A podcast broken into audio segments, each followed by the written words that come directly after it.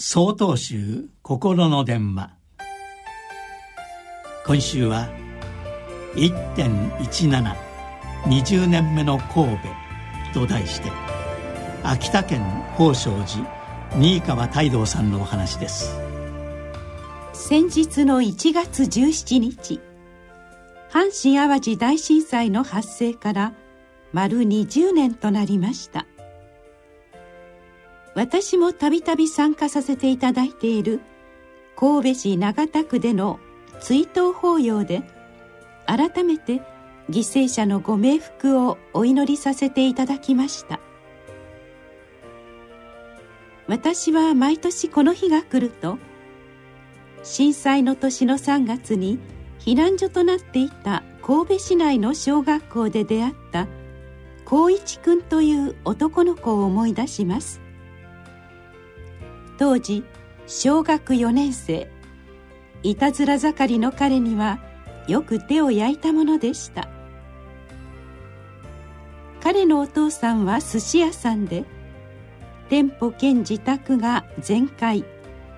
その跡地に案内してくれるとそれまでのやんちゃな表情が影を潜め神妙な面持ちになります。時々訪れては瓦礫の中から思い出の品を拾い集めていると言っていましたがガラスの破片も散乱しており危ないからやめろと言ってもなかなか言うことを聞きませんでした。全壊して分かったらしいのですがその家には手抜き工事の箇所がありそれをお父さんがぼやいていたそうです。彼はポツッと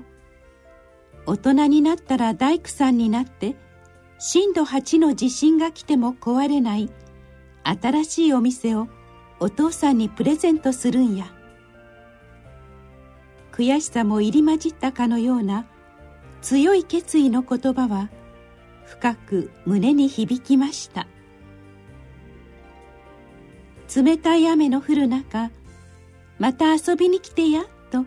見送ってくれた彼の姿はおぼろげながら今も記憶に残っています。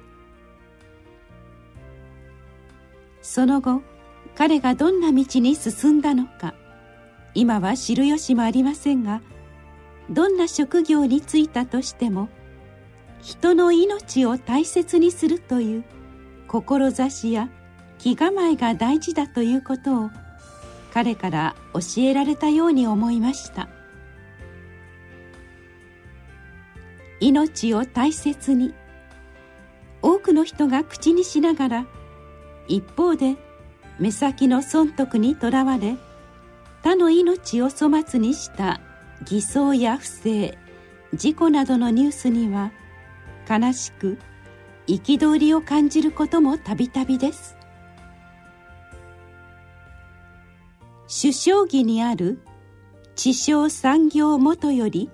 伏せにあらざることなし」とのお示しのようにあらゆる仕事や立場の方が人々の命や暮らしをもっておのおのの仕事を全うされるような世の中であってほしいとあの震災から20年の節目に改めて心から願います。